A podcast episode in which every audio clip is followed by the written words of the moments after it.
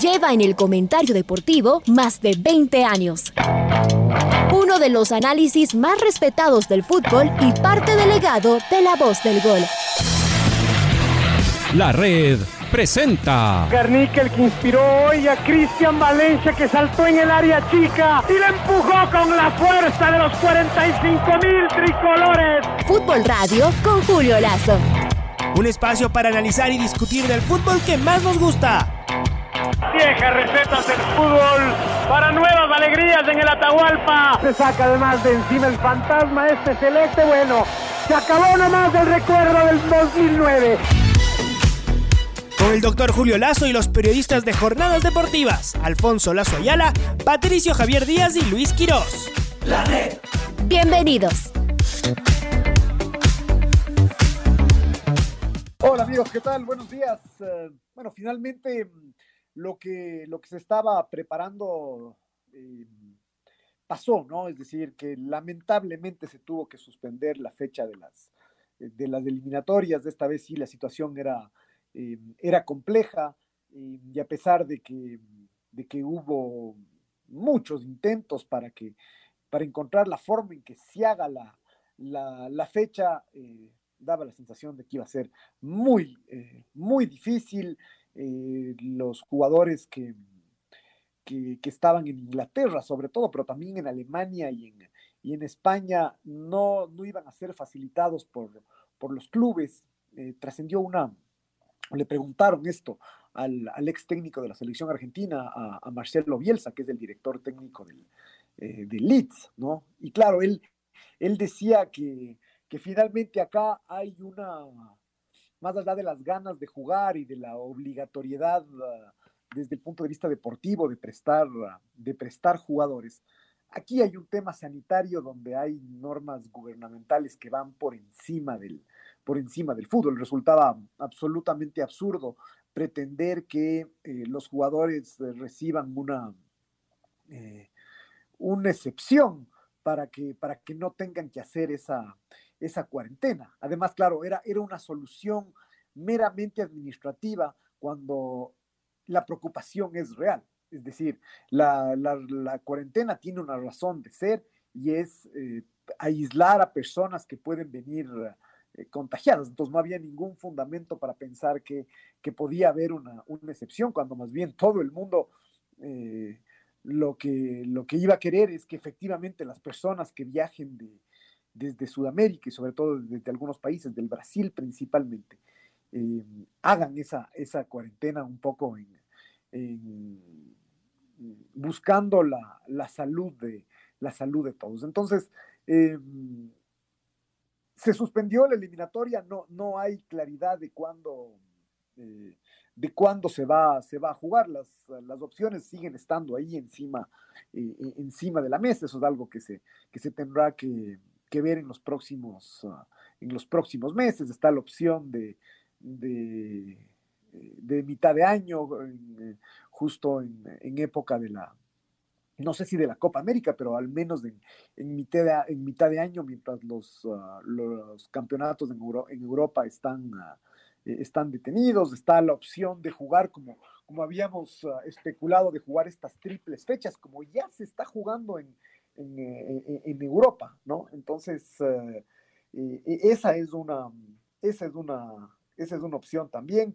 el tema es que obviamente aquí hay un aquí hay un tema y es que ante, ante cualquier cosa y más allá de, la, de las razones que, se, que, finalmente se, se, entienden y es mejor haber eh, suspendido que jugar las ah, incompletas, las, las eliminatorias. Em, obviamente que hay un dolor futbolero, ¿no? las ganas que, teníamos todos de que, de que se haga las eliminatorias, que seguramente es uh, uno de, los, de las competiciones donde, donde juegan, en este caso juega la selección, pero en general es una de las competiciones más apasionantes, eh, más apasionantes que hay y evidentemente es mucho más apasionante cuando, cuando a la selección le va bien, cuando le está yendo bien como, como, en, este, como en este caso. Teníamos además ganas de ver de nuevo al equipo de, Gustavo Alfaro, de ver a, nuestros muchachos, eh, seguramente iban a haber cambios, por lo que es lógico, ¿no? Y es que va cambiando, van evolucionando los jugadores, va cambiando su, situación. Me parece que los ejemplos de, Gonzalo Plata y Moisés Caicedo son bastante ilustrativos en ese, eh, en ese sentido. Eh, seguramente ejemplos como el de como el de Antonio Valencia, en cambio, en, el otro, en el otro sentido, y así, es decir, uno puede, uno puede tirar muchos ejemplos de, jugadores que no, no pudieron estar por, por X motivos y ahora iban, iban a estar, y, viceversa, y de eso se trata, armar un equipo, un equipo más, ah, más completo, ¿no? Otro que, que, incluso ya se decía que la convocatoria estaba hecha, era Fidel eh, era Fidel Martínez, eh, uno que en cambio ahora sí ya es preocupante, eh, el, que no, el que no tape es Alexander Domínguez.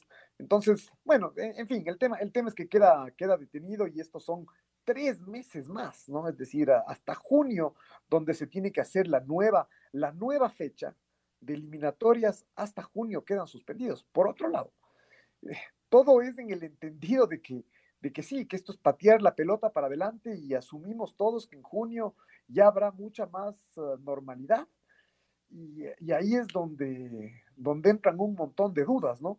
Eh, entiendo, solo hablando del, Brasil, que, la situación es eh, verdaderamente dramática en el, en el Brasil y, eh, y es tal el nivel de, de contagios que ya no solamente el tema es crítico por, por la, por la ocupación de las unidades de cuidados intensivos, ah, por, por la mortalidad, sino también que en, esa en esas circunstancias es que hay este, esta probabilidad de desarrollar nuevas, ah, nuevas cepas, que es un poco además lo que, lo que ocasiona este, esta preocupación en, en Europa. Así que mm, eh, complicado el tema de las, de las eliminatorias. Veamos cómo, cómo se va esto arreglando más, más adelante. Uno piensa que eh, con dificultad, pase lo que pase, con dificultad se van a se va a volver a suspender una fecha, es decir, ya no queda, ya no queda tiempo. Y entonces sí, la próxima, la, próxima vez, sí, eh, si es que siguen los problemas, si es que no pueden viajar, pues se tomará otro tipo de decisiones, ¿no? O que no viaje o que no viaje nadie que venga de los, de los países con esta restricción, o como en algún momento se dijo que incluso se jueguen en esos países las, las eliminatorias, con todos los problemas que cualquiera de estas dos eh, situaciones pueden, pueden generar. Así que se suspendieron las, ah, las eliminatorias, ah, eso significa que nos tendremos que centrar en el, en el campeonato, en el campeonato nacional, nos tendremos que centrar en lo que hacen nuestros futbolistas en el, eh, en el, eh, en el exterior también, eh, este trabajo silencioso que hace Gustavo Alfaro. Uno se queda pensando si, si la selección podrá llegar a armar unos partidos amistosos para la, para la fecha, para la fecha FIFA, si es que eso es, si es que eso es posible, si es que eso es, es viable. Eh, si, eh, si, el campeonato igual se va a, detener o se va a encontrar una forma de, de, continuar el campeonato, daría la sensación de que, de que se va a detener igual, es decir, ya está programado de esa, eh, de esa forma. Así que, claro, son... son Julio. Sí. Al, al, respecto, permítame, están, en esta semana se reúnen representantes de Liga Pro y de la Federación Ecuatoriana de Fútbol para coordinar justamente qué es lo que va a pasar. Hay la probabilidad de, de que en esas, de que se, se eh, reorganice la Liga Pro y que se utilicen estas fechas. Y tengo entendido que seguramente esto en cambio irá en, favor de que esta misma, esta misma fecha que sí, o esta misma, estos mismos días que se iban a tomar eh, en la Serie para dar paso a la selección, eh, tal vez sean como descontados, por decir así, en otro, en otro momento, es decir, que hay esa, esa flexibilidad para, para otro rato. Por otro lado, uno no, no, a mí no me parece absurdo pensar que puedan hacerse partidos, ah, partidos amistosos entre los jugadores de acá, incluso los, del, los que juegan en el, en el continente, los que juegan en México, por ejemplo, en los Estados, ah, en los Estados Unidos. Eh, acá no sé si hay las restricciones para los uh, para quienes vienen del Brasil igual, entonces uh, no, no suena absurdo eso, uh, teniendo en cuenta justo, justo eso, ¿no? Que el equipo de Gustavo Alfaro partidos amistosos nunca, nunca hizo y esa sí puede ser una, una ocasión para, para verlos jugar a, a, estos chicos que llegan a las convocados a los microciclos y que mucha oportunidad de jugar no tienen. Veamos si es que eso es, si es que es viable armar un partido de, de esta naturaleza. Con... Pero ya sin, sin la obligación de ceder a los jugadores, ¿será que en México y en Estados Unidos nos mandan? Tal vez ahí ya se cae también, se, tendría que a ser ver, con equipo. Pero, pero no, no, lo, lo, es que a mi entender se suspendió la fecha de eliminatorias, no se suspende la fecha FIFA. Ah, Absolutamente. En este momento, incluso en la federación, están hablando de buscar un amistoso y el peor escenario, hacer un microciclo. Entonces, eso de que la Liga Pro se tomaría la fecha, no, no, no va, no va a ocurrir eso. Además, pensemos que la Liga Pro de todas maneras tiene un calendario holgado y eh, durante, en la mitad del año sobre todo, muchas más fechas por si hubiera que, eh, que mover algo el, calendario, ¿no es cierto? La fecha FIFA se mantiene como dice Julio. Así que bueno, eso seguramente tendremos novedades en las próximas, um, en las próximas semanas. Eh, mientras tanto, siguió el, uh, siguió el campeonato, el campeonato ecuatoriano, el ecuatoriano, el campeonato ecuatoriano de fútbol, donde una vez más ganaron eh, Emelec y Barcelona, ganó, ganó Liga un poco para, para sostener esta, eh, esta presión.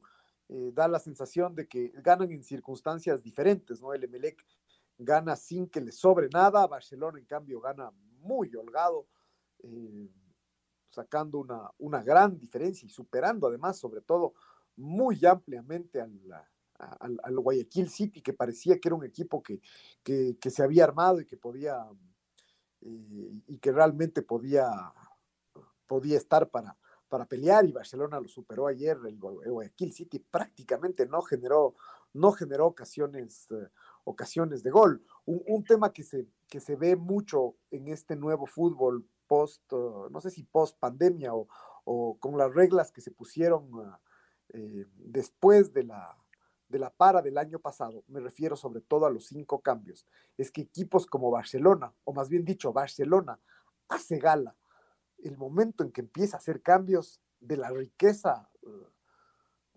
del plantel que tiene algo que me parece que ningún otro equipo en el fútbol ecuatoriano es capaz de, es capaz de hacer. Es decir, los, los cambios que logra hacer Barcelona son cambios de primerísimo, de primerísimo nivel. En otros equipos, eh, encontrar en la banca alternativas les está costando, les está costando mucho más, además así masivamente, como se hacen cinco cambios Barcelona es capaz de poner a cinco jugadores que podrían ser eh, titulares en cualquier, en cualquier otro equipo. ¿no? Cambió Creo un que... poco la, la, realidad de Barcelona, porque acuérdense que el año anterior era todo lo contrario. Uno decía, ten, tenía un muy buen equipo titular Barcelona, pero cuando comenzaba a hacer cambios, ahí se notaba las falencias y no tenía grandes alternativas el técnico Fabián Bustos. Hoy no, hoy, hoy, ayer Reinaldo decía, leía la nómina de suplentes de Barcelona y, y un poco eh, ironizaba y decía, este es más equipo que el titular de un, del Olmedo, decía, o que de muchos otros equipos eh, titulares del fútbol ecuatoriano, el equipo suplente de Barcelona. Me parece que, que hay algo clave también para entender eh, lo que pasa con relación a otros equipos. Es el gran momento y la confianza por la que está atravesando el platel en general que ese, ese también es uno de los temas más difíciles de conseguir. Bueno, la continuidad del equipo con el director técnico, los buenos resultados que a uno le permiten atreverse a todo y el gran nivel en general, eh, eso, del cuadro. Y mientras va ganando, eh, la confianza que se genera es todavía mayor, incluso para jugar en una cancha que se puso tan difícil por todo el agua que había caído en, eh, y que cayó en la ciudad de Guayaquil. Eh, entonces, claro, yo digo, eso tal vez sí marca una, una diferencia, tener jugadores en gran nivel. Usted puede tener un muy buen plantel, pero el tema es, el tema es saber si esos jugadores que están en gran nivel eh, logran mantener, logran sostener ese. Queda, eh, queda claro que, que, el envión anímico, y un poco en línea de lo que dices, Alfonso, el envión anímico, de, de haber conseguido el título y de la forma en que se consiguió el título, eso es algo que acrecienta esta, confianza individual de la mayor parte de jugadores de, la mayor parte de jugadores de Barcelona, o empezando por, empezando por su arquero, pero después eh, Damián Díaz, Piñatares, eh, el zaguero, el zaguero Riveros, eh, y, quien, y quien hoy por hoy es la gran figura de Barcelona, que es el, chico Byron, Byron Castillo, ¿no? Es decir, es un nivel altísimo. Y a esto se suma que, claro, en estas circunstancias a los que llegan seguramente les es más fácil adaptarse, ¿no?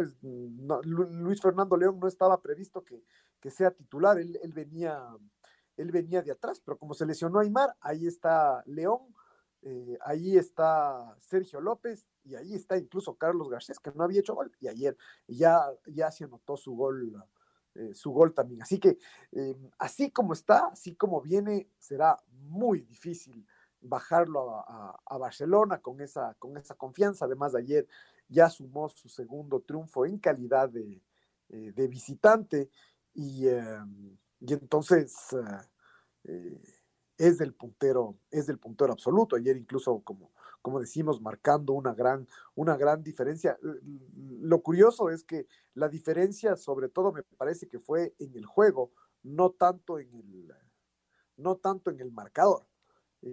porque a, pesar del 3-0 pudo haber sido pudo haber sido más. El, el Emelec le cuesta más, ¿no? Al, al, Emelec le cuesta más, pero en cambio yo sí destaco de nuevo, como decíamos la semana pasada, que, mm, que sin que le sobre nada al, al Emelec, igual gana. Y ese es un gran mérito, porque hay otros equipos que juegan, juegan bien y no consiguen eh, eh, resultados. Y yo no creo que el Emelec juega mal, sino que, por ejemplo, a nivel del, del plantel que tiene, sí tiene un plantel un poco más limitado que el, que el de, que el de Barcelona, al Emelec no le sobra, no le sobra nada.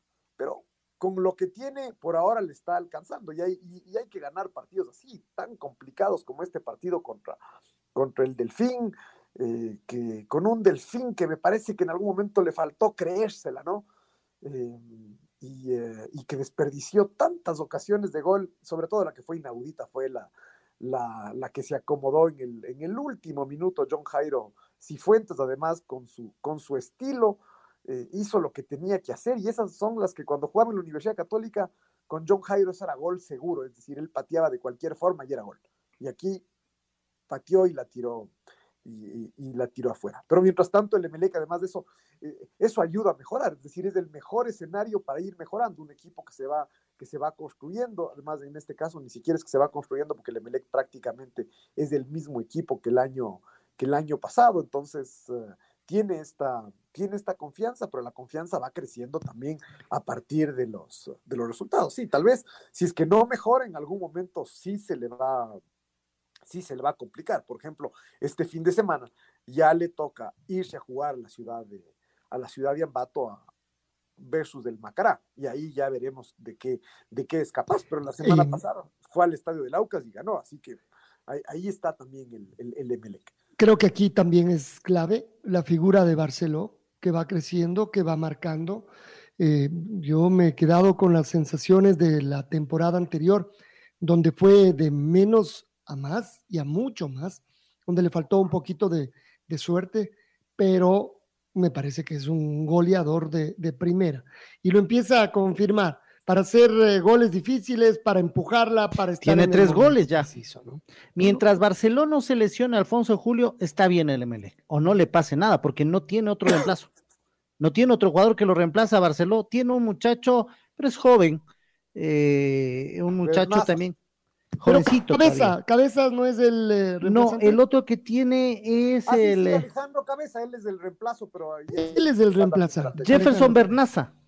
Él es el jovencito 9-9. Pero ese es el tercero. Pero, Alejandro Cabezas es el. Es pero Alejandro Cabeza ni siquiera aparece en la nómina. Pues, Porque lo echaron. Estaba, estaba suspendido. Lo expulsaron. Porque de ahí Jefferson Bernaza es el que jugó en la explosión azul. Ni siquiera Alejandro Cabeza más lo pone como un delantero por izquierda, pero no como centro delantero rescalvo. No creo, pero bueno, vamos a ver. Yo creo que de todas maneras el tener un goleador es absolutamente importante en cualquier equipo. Y eso creo que sí marca una diferencia en el MLE. Y creo que Barcelona es un Es un jugador de primera línea, ¿no? De primera línea. Hay que seguir viendo al cuadro millonario. Y yo hablo de esto, de los buenos jugadores eh, y del momento de los buenos jugadores. Y ahí es que entramos en el tema liga, donde encontramos. Pero en MLE, perdón, antes de pasar eh, con Julio también, hay momentos bajos. Rojas, muy bajo nivel de Joao Rojas.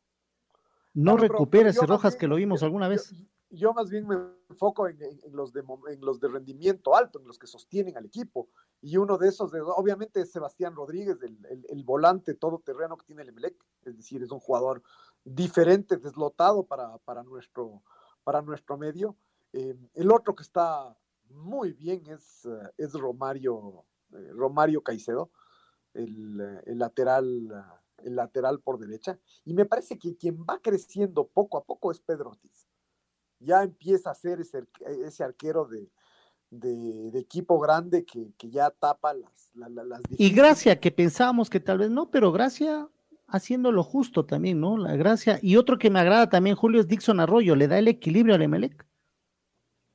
Así que, no, no, el Emelec tiene, así como puede tener unos puntos donde no, no terminan de, de despegar algunos, algunos jugadores, tiene otros, eh, otros puntos importantes, ¿no? Me parece que en cambio, a diferencia de lo que pasa con Barcelona, el rato que mueve la banca, eh, quienes entran, ellos, ellos son los que ya les cuesta, eh, les cuesta mucho, mucho más, ¿no? los que los que entran en el, en el equipo, en el equipo eléctrico, como, como el colombiano Zapata, como esta vez ya se quedó fuera del equipo Jefferson, uh, Jefferson Orejuela, Brian, Brian Cabezas uh, también. Y ya sabemos además lo que es José Francisco Ceballos, ¿no? Qué jugador frío que es José Francisco Ceballos, cómo es capaz de lo mejor y lo peor, es decir, es, debe ser el volante con más gol del fútbol, uh, del fútbol ecuatoriano.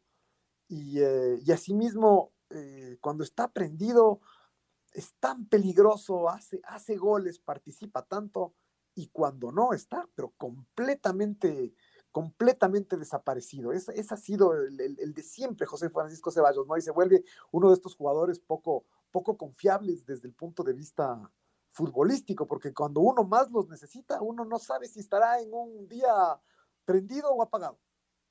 Y eso seguramente ha impedido su crecimiento en el, eh, eh, hasta en el fútbol, hasta en el fútbol internacional. Él ya regresó de, Europa justamente por eso, y, esa fue su historia en el MLE el año, el año pasado, donde eh, fue intrascendente la mayor parte del año y en la parte final se, volvió a aprender.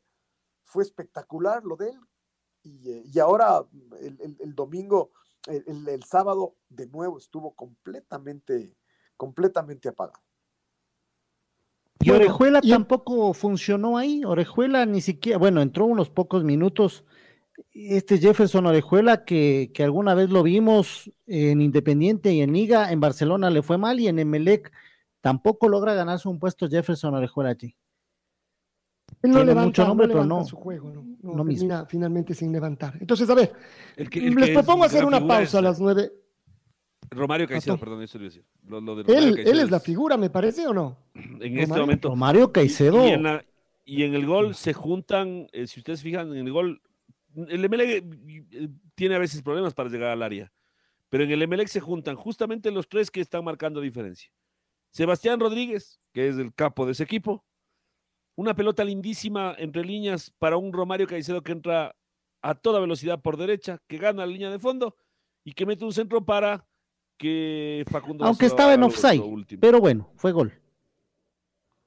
¿Estaba en offside? Eso no sí, sí, estaba en offside. Ya viéndole la jugada detenidamente hay un offside pero bueno, se validó y eso es lo que estamos hablando en este momento. Sí, pero la acción colectiva fue, fue bastante buena. Sí, sí, Pero es una jugada que acostumbran a hacerla. Para el próximo, la próxima convocatoria de Romario Caicedo, pregunta para irnos a la pausa que sugería Alfonso. Eh, ¿Debería tener espacio en una convocatoria? ¿Y Byron Castillo? El tema de él ya está resuelto, ya es ecuatoriano. Entonces, porque Byron Castillo está marcando una diferencia notable en el fútbol ecuatoriano. Sí, a mí me parece que al, tema, al tema de Byron Castillo le falta mucha claridad, es decir, le falta transparencia a lo que a lo con él a, lo, con lo, con, a lo que ha pasado con él.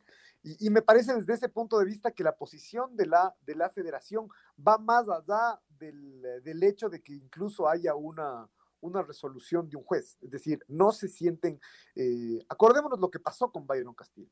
Acá se organizó un torneo, un torneo sub-20 juvenil eh, en el Ecuador. Este era el equipo, el, este equipo que quedó, que quedó subcampeón, donde fue la gran, la gran figura, era Brian Cabezas, donde estaba Pervis Estupiñán, donde estaba Jordi, eh, Jordi Caicedo, en ese equipo también jugaba Adolfo, Adolfo Muñoz. Y el día del debut, Ecuador tomó una decisión, o sea, la federación tomó una decisión durísima. Y es que como, como había estas dudas de la identidad de dos jugadores, los separó del plantel el día del debut. Y incluso em, la federación no inscribió a sus reemplazantes. El uno fue Byron Castillo y el otro era eh, eh, este chico John Pereira que, que, entiendo sigue perteneciendo al Aucas y que, y que no sé si estaba en la, en la Argentina la última, la última vez. Entonces, a mí me da la sensación de que en la federación tampoco eh, dicen las, dudas que, las dudas que tienen y esto va más allá de que, de que se pueda poner un, un, recurso y sí que dice un juez y el abogado de él y en la práctica es porque a nivel eh, eh, de la federación tienen dudas de tener un, un problema si, si se lo hace jugar. Claro, ese es el problema. Por eso es que la federación no lo convoca, Julio. Ese es el grave problema. Y, eso, repito, eso va más allá. Por más que hay un juez que se pare de cabeza y, un poco ahí, ahí es donde vemos el tema de cómo funciona el fútbol. Sí, para efectos locales, eh, él es ecuatoriano, se dice, incluso entiendo Incluso, incluso ayer en, la, en el partido con Guayaquil City, el juez, el juez eh, se acercó a la banca de Paul Gavilán y le sacó una amarilla a él por unos gritos que eh, surgieron desde la, desde la tribuna que le decían colombiano, colombiano a, a, Byron Castillo y después en la rueda de prensa Paul Gavilán les dijo, no, no, no, no, no le podemos decir así si él es ecuatoriano, decía, ¿no? Eh, pero claro, va mucho más allá de la parte netamente de, de, su documentación conseguida con un habeas data, es decir, con un recurso eh, como bien decía, con un recurso impuesto por un juez, Julio. Así es, así es. Yo creo que la, federación tiene, tiene dudas en ese, tiene dudas en ese, e, e, en ese sentido. ¿no? Lo, curioso, y es lo que cuestiona mucha gente, la misma gente de, Barcelona, eh, es que en cambio para efectos de, la inscripción de Barcelona ahí no hay preocupación, para efectos de, la, de, que juegue hasta en torneos internacionales eh, tampoco. Veamos, veamos. Yo no sé si, eh, si esto es definitivo, repito, me parece que en la federación hay, hay dudas, pero, pero de eso se habla por el grandísimo, por el grandísimo nivel, cómo está jugando este chico. Es, además, es un, ya, ya se ha vuelto un poco más, más fuerte, ¿no? Porque en un principio era, era muy flaquito, ahora ya se ha vuelto más fuerte, pero tampoco tanto, es decir, sigue siendo ágil, pero es un tractor. Eh, Fabián Bustos además tiene el gran mérito de que, mm, eh, de que lo hace jugar ya no de lateral derecho, es decir, lo, explota 100% en su faceta ofensiva, que largamente es, es la mejor, y, haciéndolo jugar de volante, eh, ya hizo hasta un hizo un gol el, día, el día de ayer, ¿no? De alguna forma veremos justamente lo que decíamos al principio, si, si eh, eh, hay un partido amistoso y ahí puede, puede estar. En todo caso, en el, en el, peor de los casos hay tres meses más para las eliminatorias y ver si es que se, eh, si es que se, si es que se resuelve esto, si es que hay algo que resolver o si simplemente es un tema eh, es un tema futbolístico del, entrenador. Eso, ese puesto, además, eh, era entre Ángelo Preciado, el técnico fue alternando en esos primeros partidos, Ángelo Preciado y, Pedro Pablo Perlaza. Da la sensación de que Pedro Pablo Perlaza se, se, ha quedado y él no está a ese nivel. Claro, Ángelo Preciado, él está jugando en Bélgica y él sí llegó, se bajó del avión y empezó a ser, empezó a ser titular en, en Bélgica, entonces en principio eh, él es el, lateral derecho, pero como digo, eh, Byron Castillo está jugando de volante, así que eh, no sé si más bien por ahí es donde, pero va a jugar. Si, no es Romario Caicedo, porque, o sea, con el nivel que está teniendo Perlaza, Solito se está bajando de la Sí, convocatoria. sí, seguro, seguro, seguro. O sea, yo, yo sigo diciendo que el número uno es ah, Ángelo Preciado. Preciado. Él, él- él- él es del eh, eh, es un jugador además que está jugando en, en la primera, en, en- Europa, él ya fue titular, él es. Y, eh, Ujú. y- y estos dos jugadores llegan también para, para hacer su historia, ¿no? Mientras más jugadores uno tiene disponibles, será, será mucho, mucho mejor. Y me parece que además de- en ese sentido es práctico el, el- el entrenador, eh, no necesariamente se va a casar con, con los mismos jugadores, y si, y si es que hay alguno que no está bien, se va a quedar, se va a quedar fuera. No es como antes que, que ya sabíamos quiénes teníamos y pase lo que pase acá, sabíamos que aunque no juegue Alejandro Castillo en, en Inglaterra, él era el titular porque lo que teníamos ah, acá seguramente no, no alcanzaba y eso solamente es un, es un ejemplo. Ya nos metemos para hablar de lo que hizo Liga Deportiva Universitaria y Universidad Católica, de lo que hizo Sociedad Deportiva Aucas, de lo que hizo el Independiente del Valle eh, también. Jugaron Liga, Liga y Católica, ¿no? El, eh, el, el- el sábado y, eh, y finalmente la Católica eh, de alguna forma hizo lo que, lo, lo que habíamos previsto, ¿no? Que, que era un equipo, no el titular, pero de alguna forma un equipo sin tantas ausencias como el del, como el del sábado, como el del sábado pasado. Es, es en estos partidos donde Liga eh, tiene que, no, no sé si tiene que, o, o- o se fue fortaleciendo el año pasado, ganando Pero- este tipo de, este tipo de partidos. Pero perdón, Julio, Eh, no tanto. Recién solo estuvieron Hernán Galíndez, eh, Kevin Minda y uno podría decir eh, Gustavo Cortés, aunque él no comenzó de titular, pero digamos que, ok, Gustavo Cortés podría ser como titular, porque Andrés Doña me no. parece que en cambio después fue rápidamente cambiando el, cambiando el equipo y estuvo, y estuvo Facundo, estuvo...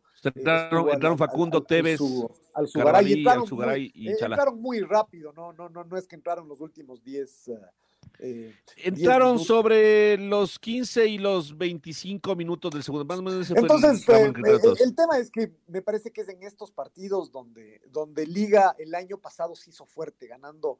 eh, recordemos el partido del año del año pasado en, en el estadio, en, el estadio de Liga, que la Católica lo hizo ver muy mal al, equipo universitario. Fue, fue distinto, pero me parece que vale la comparación desde el punto de vista que sin, eh, sin lucir, Liga pudo finalmente golpear en los momentos, uh, en los momentos justos y a partir de ahí jugar incluso con la, con la ventaja. Fue muy poco el, el tiempo que el, eh, que el partido estuvo, estuvo empatado. Así un poco mm, lo mismo que decíamos del, del Emelec, ¿no? Son estos partidos donde sin sobrarle, sin sobrarle nada, eh, Liga, Liga gana. Pasó algo que, que creo que era muy importante, era este, además con todo el simbolismo, ¿no? De que era en el, en el mismo arco norte del, del estadio de Liga, eh, Cristian Martínez Borja cobrando, cobrando el penal y convirtiéndolo. Me parece que era, que era importante para él, para, para Liga, lo, lo, lo reconocía, todo lo repito, ¿no? Es decir, además no, no hace falta estar en el, en el día a día para, para darse cuenta de este tema de la falta de, de la falta de confianza de Cristian eh, Martínez a partir de lo que pasó el año, el, el año pasado. Me parece que, no sé si antes o después del, del gol, pero, pero ya terminó de ser un mucho mejor partido del centro, eh, del centro delantero, del centro delantero de liga. Así que eh, dentro de lo complicado que esta liga, es decir, que es un equipo sin, sin luces por, por ahora, haber vuelto a ganar eh, y no, no perderle la pisada a los punteros, me parece que ha sido mm, lo más rescatable del, del partido del, del, sábado. Además, teniendo en cuenta que eh, es cierto, con ausencias y, todo, pero finalmente el que estaba enfrente era el equipo de la, de la Universidad Católica que, que, que, siempre para Liga será, será complicado, mucho Ajá. más, mucho más uh, hoy, hoy por hoy. Y que dejó relativamente una buena imagen la Universidad Católica, allá de la derrota. Eh, uno se, se, ponía uno a pensar, ¿y esto con titulares cómo hubiera sido? Eh, tal vez eh, un partido mucho más, eh, mucho más parejo, mucho más entretenido. Se pitaron dos penales, Julio, que mm, al menos uno dice, bueno, el árbitro tuvo criterio más o menos parecido, digamos, para pitar dos penales que a mi gusto existen, pero que muchos árbitros regresan a ver a otro lado, ¿no? Es decir, como, ah, no sé, parece que sí, pero no. Y, en la mitad de la cancha pitan de ley esos, ese, ese, esa embestida de Corozo a Tevez, fuera del área la pitan. En el área no siempre. Eh, para muestra un botón. Em, eh, Cordóñez, al momento de impulsarse para, para su gol en, en, Machala, hace un pequeño movimiento, un desplazamiento para el defensa, que para mí es falta. El árbitro no lo ve, o no lo ve, o no lo quiso pitar. Lo decoroso es parecido, pero digamos que es contra el delantero y lo pita. Y luego, un ligero, ligero mm, movimiento de, la del Defensa Universidad Católica sobre el hombro del Chavo Cruz, también una falta leve, por decirlo así, un pequeño roce, eh, sanciona penal. Entonces, los dos para mí penales de los que no se cobran, que esta el vez tema, con Gocipito. eh, el tema, como siempre, va a ser acá eh, la, la, consistencia que lleguen a tener los árbitros, ¿no? Es, si, si, siempre se van a pitar ese tipo de penales, o si ese tipo de penales se pitan en en, en, partidos calientes, en los últimos uh, cinco minutos, en instancias definitivas. Ahí es donde vamos a ver. Si... O cuáles árbitros los pitan. O sea, que unos sí piten y otros no piten. Es decir, hay otro ingrediente no, más ahí hay, también. De estos penales hay cada vez, uh, hay cada vez más, ¿no? Es decir, de estos que, como, como, como dicen algunos, uh, nosotros usamos el término penalazo, y a veces también hay el término penalito. Eh, y, y, cada vez se están cobrando más de estos, eh, de este tipo de, de, este tipo de penales. A Laucas le han cobrado tres penales en, en, los últimos partidos y uno en todos los casos puede decir, sí, sí fue penal. Pero si alguno de ellos no se cobra, no sé si termina siendo eh, escandaloso. Ese, ese, es el, ese es el punto. Y, y, como digo, después habrá que ver en... Eh, y ya hay que decirlo con, eh, con, con, nombre y apellido, es decir, si en un partido que Barcelona está ganando 1 a 0 en el Monumental en el minuto 85 se cobraría un penal de esta, de esta naturaleza, ojalá, ojalá que sí. Y, como dice, como dice el pato, también dependiendo del estilo de los, de los árbitros, hay unos que son más proclives a cobrar este tipo de, de faltas, hay, hay, otros que son más proclives a sacar muchas más, eh, muchas más uh, tarjetas. Me parece además el hecho, finalmente en el fútbol sí existe algo de, la, de lo que antes llamaba la ley de la, la ley de la compensación, ¿no? Eh, me parece que eh, el momento en que se cobró el primer penal y, y pocos minutos después se cobró un penal, digamos que parecido, no, no idéntico, es como que los dos equipos se quedaban sin, sin derecho al pataleo, sin derecho a, a a reclamar. Pero en cambio me que... pareció que la Católica se salió del partido. Hasta, hasta el gol que marcó le tenía encerrado a Liga, había generado tres situaciones, es decir, estaba al caer. Si no caía ahí, yo creo que caía después de un ratito.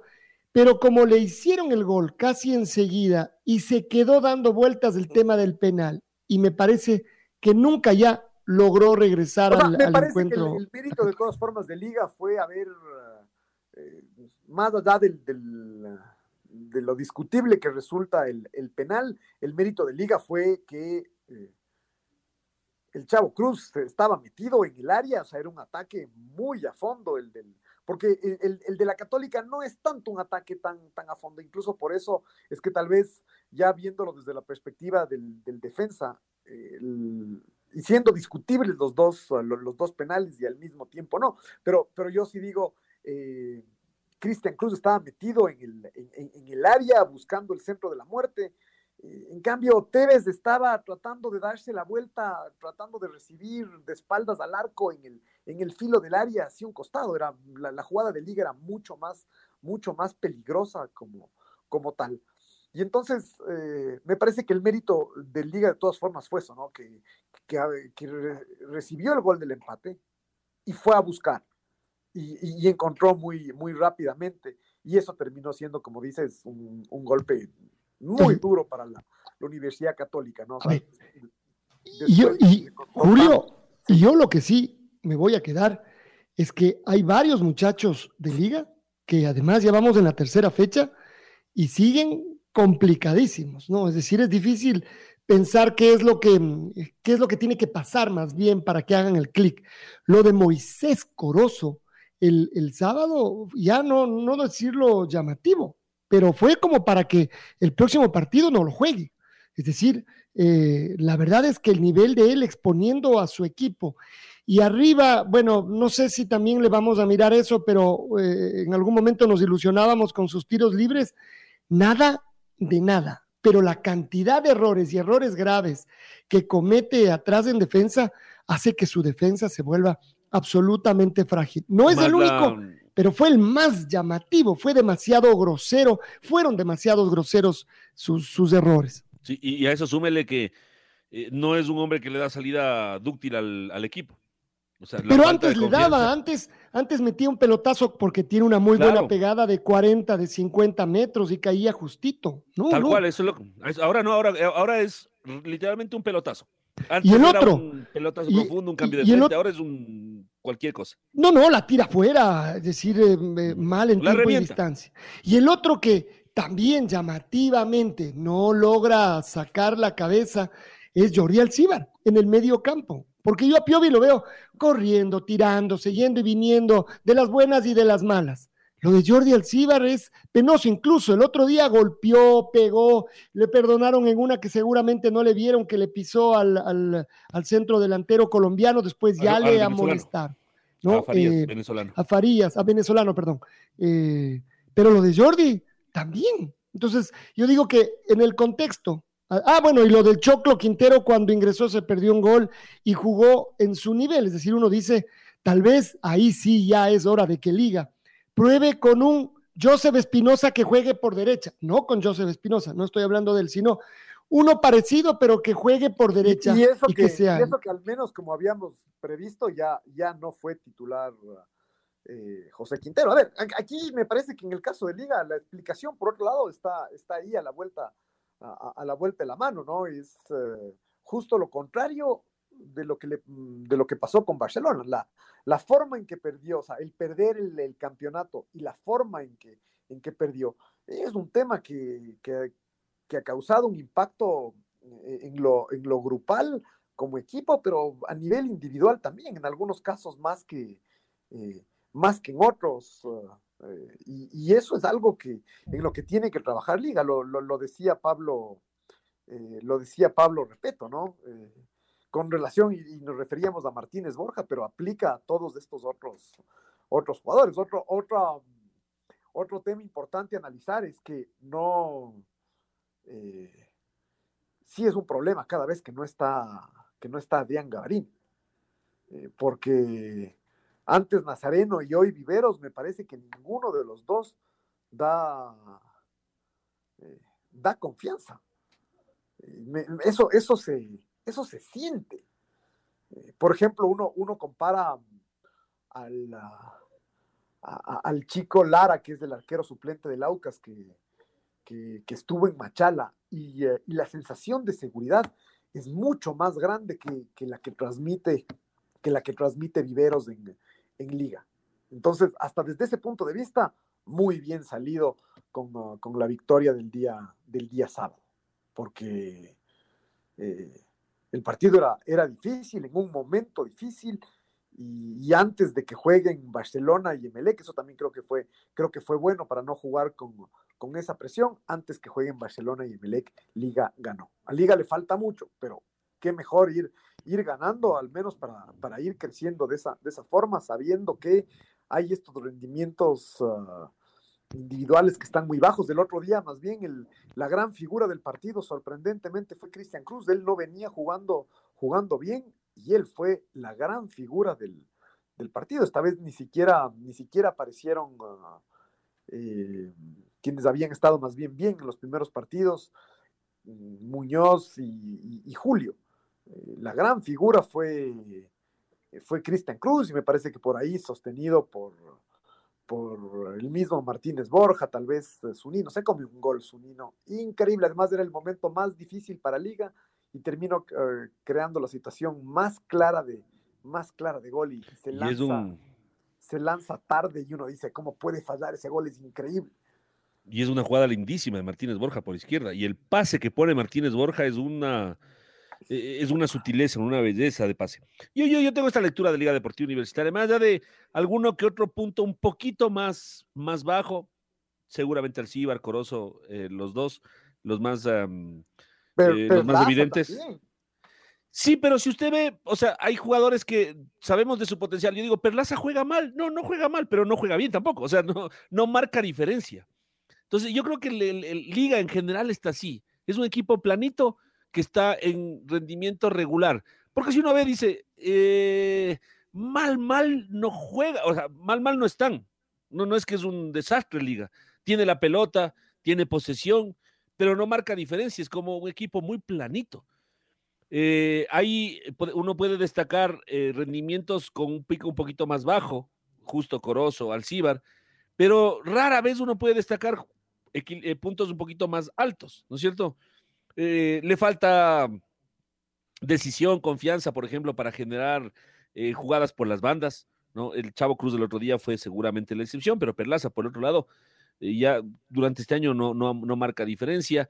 Eh, le cuesta meterse en el área Liga Deportiva Universitaria. Tiene la pelota y usted la ve, le ve a Liga manejando desde su, desde su campo hasta tres cuartos de cancha y ahí son dueños del balón.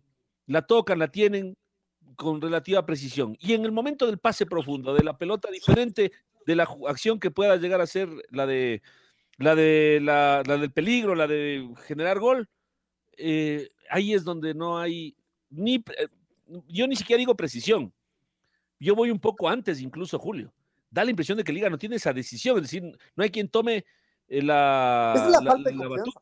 Ahí está sí, sí, tal cual. Esa es la falta de confianza y solo, o sea, además, solo jugando y solo ganando se la, se, la recupera. Porque si es que en cambio, si uno juega y no gana, eh, ya ahí sí hay que empezar a hacer, hay que empezar a hacer cambios un poco más, más radicales en la forma de hacer la, la formación. Y, ya sabemos que Pablo Repeto en ese sentido es poco proclive a hacer demasiados, hacer demasiados cambios. ¿no? el otro día le preguntamos y él dice, esa es mi forma de jugar. Vengo jugando 300 y pico partidos de aquí en el Ecuador, casi 400 ya tiene Pablo aquí en el Ecuador. Y dice, pero, y así no solamente en la forma, en la forma de, de, jugar, porque uno dice, da la sensación que es una, que es una respuesta súper super inteligente la del, la del entrenador, y más bien lo que muestra es su falta de, de flexibilidad y su falta de autocrítica, ¿no? Es decir, uno dice, si es que, si es que aquí en el Ecuador hubiese ganado seis campeonatos, ok, que juegue siempre así, pero si teniendo los equipos que, ha tenido, ha ganado un solo campeonato, mm, es como que sí tiene un espacio para, para, para ser un poco flexible y tener autocrítica y algo, y algo cambiar, ¿no? Entonces, eh, mm, no, no, no sé si, repito, si es que esa es la, la mejor respuesta la mejor respuesta posible. Pero, pero será de todas formas, ese es el tipo de preguntas que recibirá constantemente Pablo Repeto este año si es que, si es que Liga no, no, empieza, no empieza a mejorar. Pero, pero yo digo, no solamente no cambia en su, en su forma de jugar, sino que no cambia tampoco eh, de jugadores. Y, y, ahí es donde en cambio también empatamos con esto que comentábamos de Barcelona y Emelec, y es que ya no da esta, esta sensación. El año pasado había esta sensación y todo es una cuestión de eso, de, sensación, de percepción a partir de determinados momentos. Eh, hoy por hoy, con esta falta de confianza de varios de los titulares de liga, ya no parece tan, tan grande el plantel de liga como, como, el, año, como el año pasado. al menos y eso que de todas maneras uno ve los cambios y, las ausencias que todavía tiene Liga y dice, vaya, sí tiene un plantel, en nombres al menos gordito, pero ya en realidad al menos un poco menos. Siempre es dependiendo contra quién se contra quién se compare, ¿no? O sea, del Emelec para abajo, Julio. No, no, por Excepción eso. de Barcelona, del Emelec para abajo, Liga tiene el plantel, el, segundo plantel más rico, digamos. Con, con Emelec mano a mano, pero, pero con Barcelona, esta vez sí me parece que a nivel de plantel está un escalón abajo, un escalón abajo, Liga.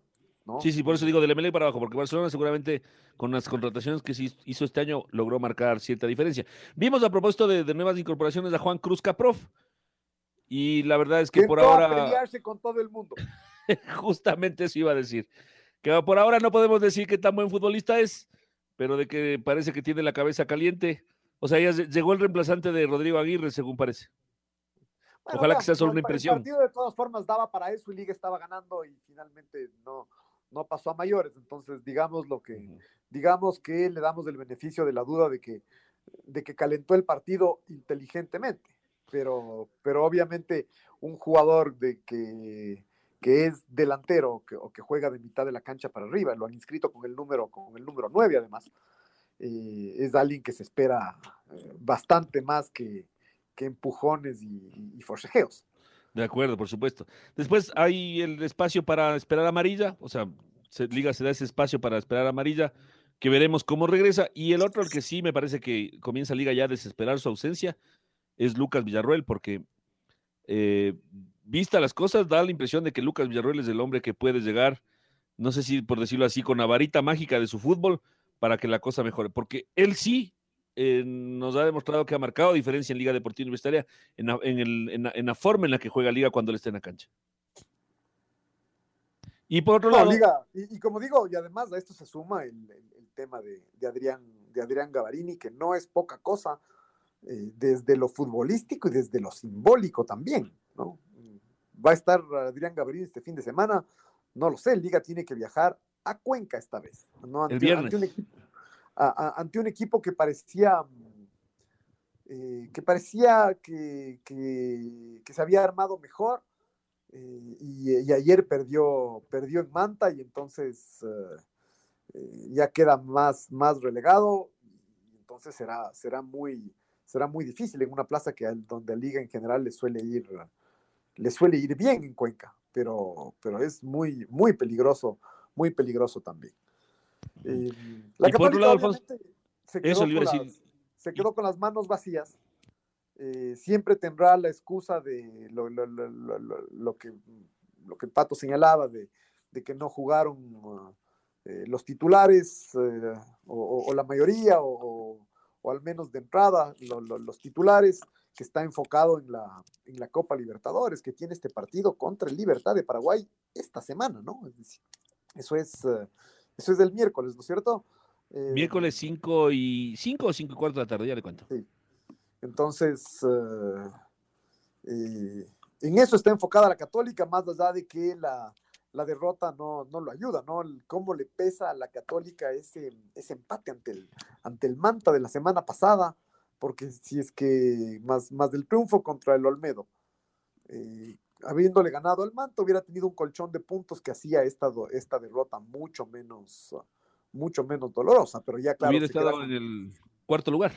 Claro, ya se, queda con, ya se queda con cuatro puntos, ya está también, ya empieza a estar urgido de, urgido de puntos para que no se le separen los, los punteros. Uno piensa la Católica es otro, si, si, si mantiene el equipo del año pasado, si está jugando Copa, Copa Libertadores, la Católica debería aspirar al menos a, a lo mismo, si no es, uh, si no es más. más. Claro, y el, vimos a una universidad católica, vimos a una universidad católica que aun cuando jugó con, con, un equipo muy parecido al que se plantó con el Manta, con un rendimiento muy diferente, o sea, el mismo, ya, ya ni siquiera me pongo a pensar en la segunda parte donde, donde entraron los cinco titulares que podían entrar, ¿no? Entraron Facundo y, y Alzugaray al inicio del segundo tiempo, después entraron Carabalich, Alay Tevez eh, entre los 15 y los 25 minutos entraron los otros tres. Entonces, ya ni siquiera me pongo, me pongo a pensar, a, me enfoco en esa parte, sino en el rendimiento de la primera parte de, de, del equipo, digámoslo así, suplente de Universidad Católica, que tuvo un rendimiento, pero largamente mejor que el que tuvo con el Manta. Porque mm, con el Manta, lo decíamos con Lucho aquí, estábamos en la transmisión, eran fueron los errores de piedra y no mucho más lo de Universidad Católica. El Manta Claro, lo, lo, doloroso de eso fue que esos errores de los que, de los que hablan eran tres goles. Es decir, eso en el fútbol es un montón, en este fútbol donde, donde se sacan diferencias con tan poquito. Estar ganando 3 a 0 y dejarse empatar es, es un golpe eh, anímico, emocional muy fuerte. Eh, y eso yo creo que, que, que también impacta. Otro, otro tema que, que, evidentemente la católica está tratando de manejarlo y que fácil tampoco va a ser, es eh, el tema de la, de la situación de su entrenador.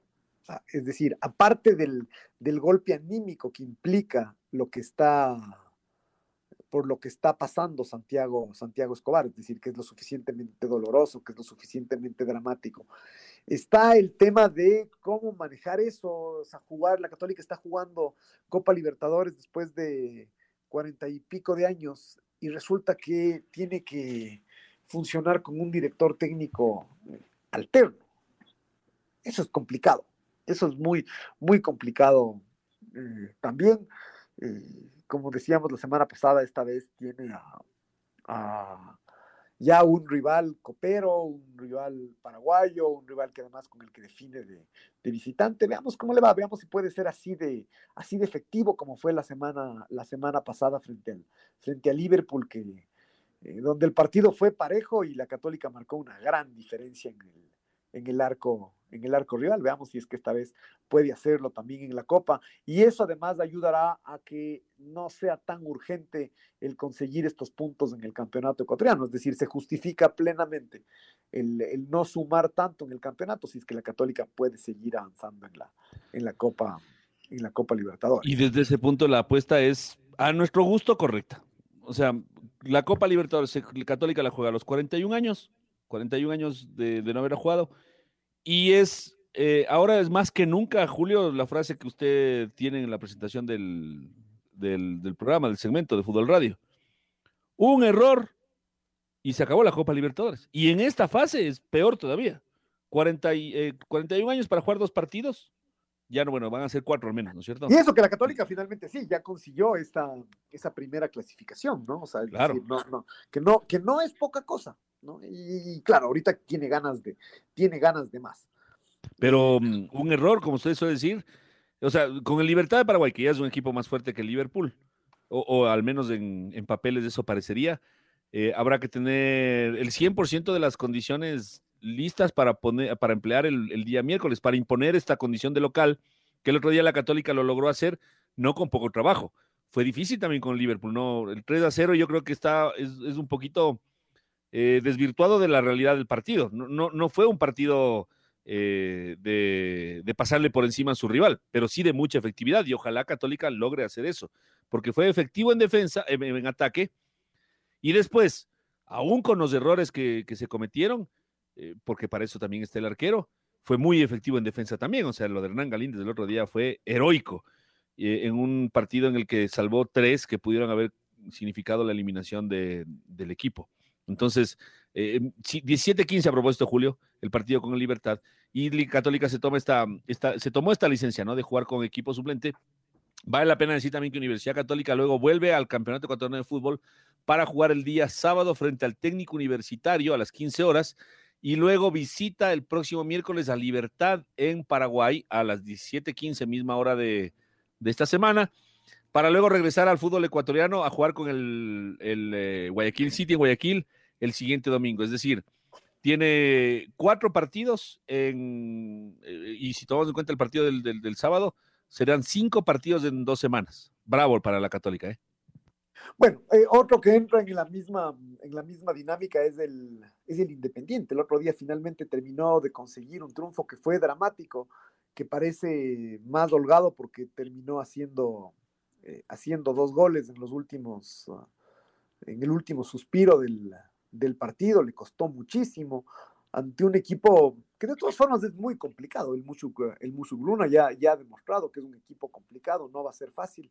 Vendió carísima su, eh, su derrota, incluso en algún momento tuvo ambición también y creó sus, sus propias situaciones de gol, pero la, el equipo del Independiente logró lo que tenía que, que lograr. Además necesitaba eh, puntos eh, de urgencia luego de haber perdido las dos primeras fechas, luego de que esta semana juega, eh, debuta en la Copa Libertadores y, finalmente sí, consiguió esa, esa victoria, un golazo de, de Richard Schunke, ¿no? Como, como mm, una vez impresiona cómo estos jugadores, los jugadores se van, van creciendo y, se van volviendo estos caudillos, ¿no? Jugadores que llegan tal vez en, silencio al fútbol ecuatoriano, incluso cuando vino del, cuando vino del Cuenca al, Independiente, no parecía que, que, era el gran refuerzo Richard Schunke y, poco a poco se ha ido, eh, se ha ido quedando, eh, se ha ido afianzando, él es obviamente campeón de la Copa Sudamericana y a estas alturas ya un,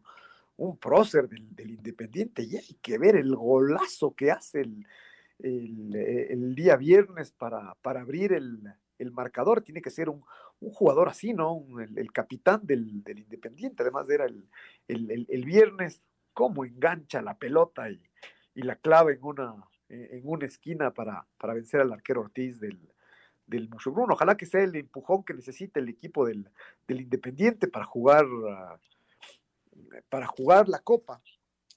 Y, eh, eh, y, para jugar un partido que a mí se me hace un partido muy clave. El, año pasado, em, en la tabla acumulada, en la primera etapa, la Universidad Católica y el Independiente construyeron su clasificación a la Copa Libertadores y después eh, tuvieron sus altibajos, pero manteniendo esa, esa diferencia que tuvieron con, con el quinto, eh, les bastó lo hecho en la, en, la, primera etapa a la católica y, el, y, al, y al independiente. Entonces uno piensa que este año em, los dos primeros ya no serán dos primeros, ya no serán Barcelona y Liga los que más sumen, sino ahí está también el Emelec. Y entonces hay un sitio más en la Copa Libertadores y uno dice que es un sitio que de manera natural deberían disputárselo el Independiente, la Católica y el Aucas. Y entonces este fin de semana, además, en la mitad de su, de su partido de, Copa, de su ida y vuelta de Copa Libertadores, el Independiente juega frente al Aucas. Un partido que pensando en esa clasificación a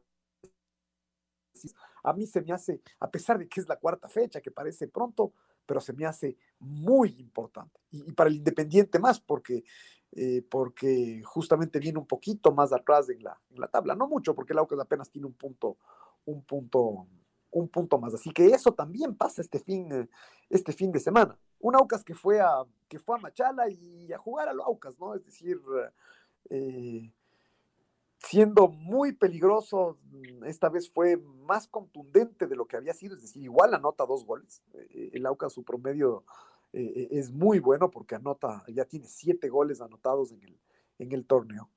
pero esta vez su fragilidad defensiva se tradujo en dos, ah, en dos penales que uno dice al menos evitables, ¿no? No, Ni siquiera voy a discutir si son penales o no, me parece que sobre, todo, el segundo, Julio. Sí, sí, el, segundo es el más evitable y, el menos discutible, porque el primero tal vez es más la inercia de la, la inercia de la jugada que hace que, que Pizorno lo atropelle al jugador del, del, eh, de Lorense y uno hasta podría discutir si es que eso eh, vale como penal, pero faula, faulera.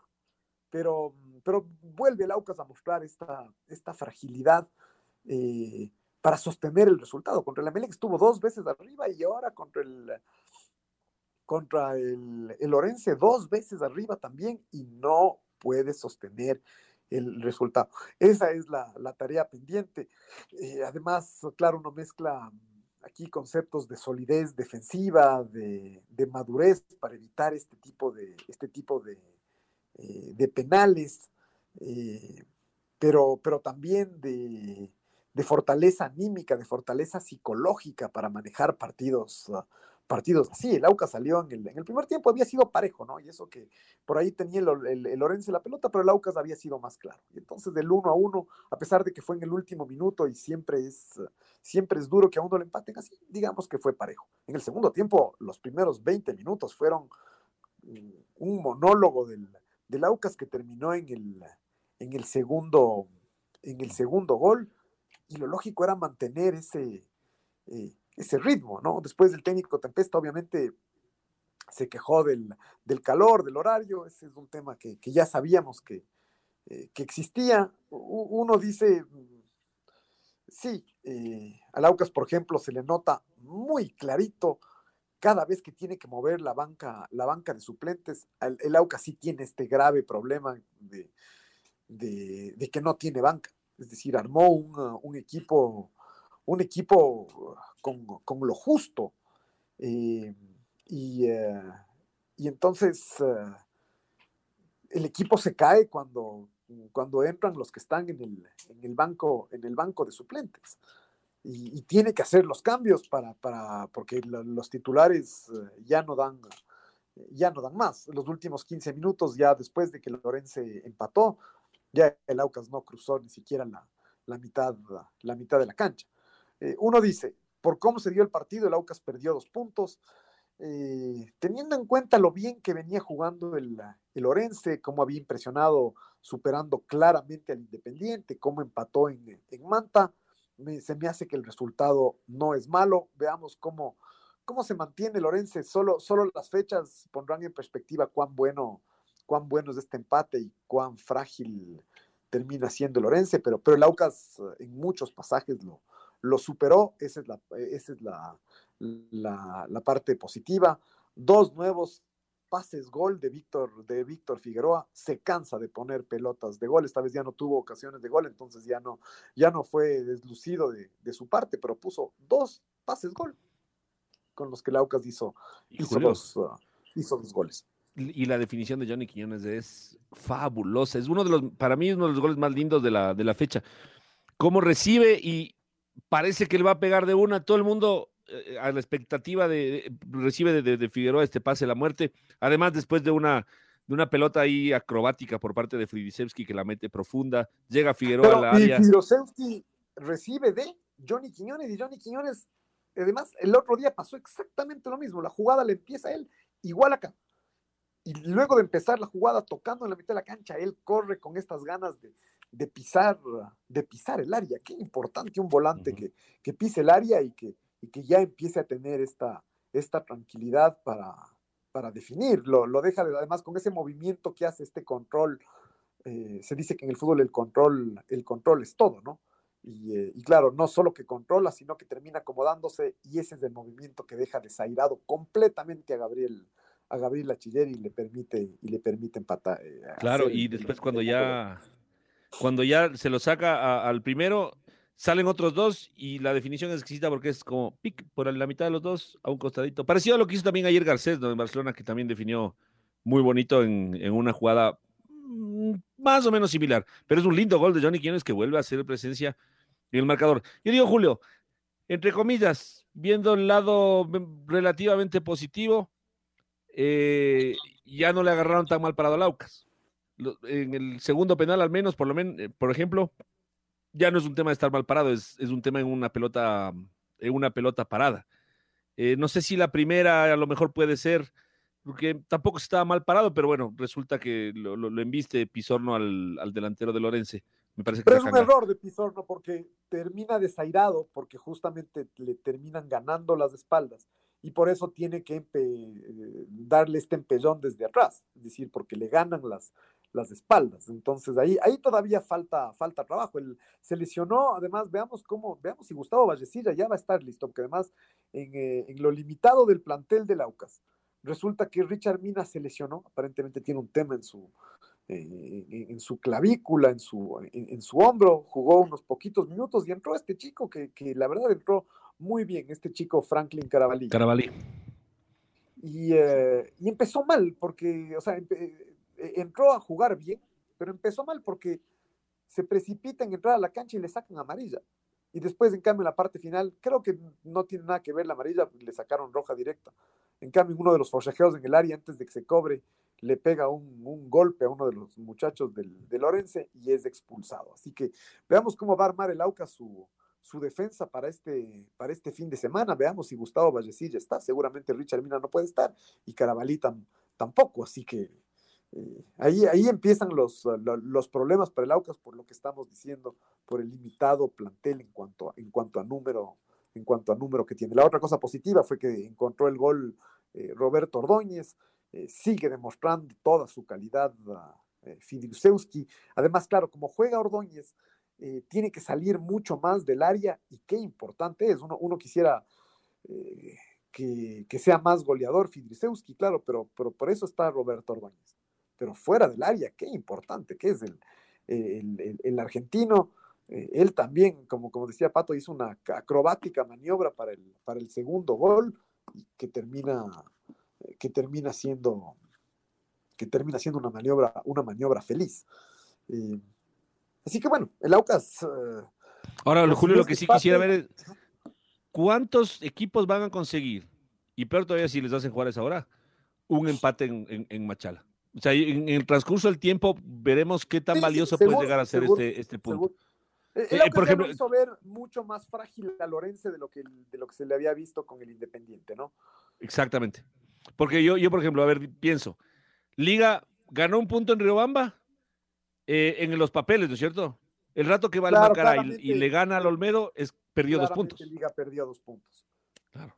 Entonces, ahora, ahora el, el- el Independiente, rival directo del Aucas, fue a Machala, perdió. Entonces, desde ese punto de vista, el Aucas sacó un puntito que puede marcar diferencia.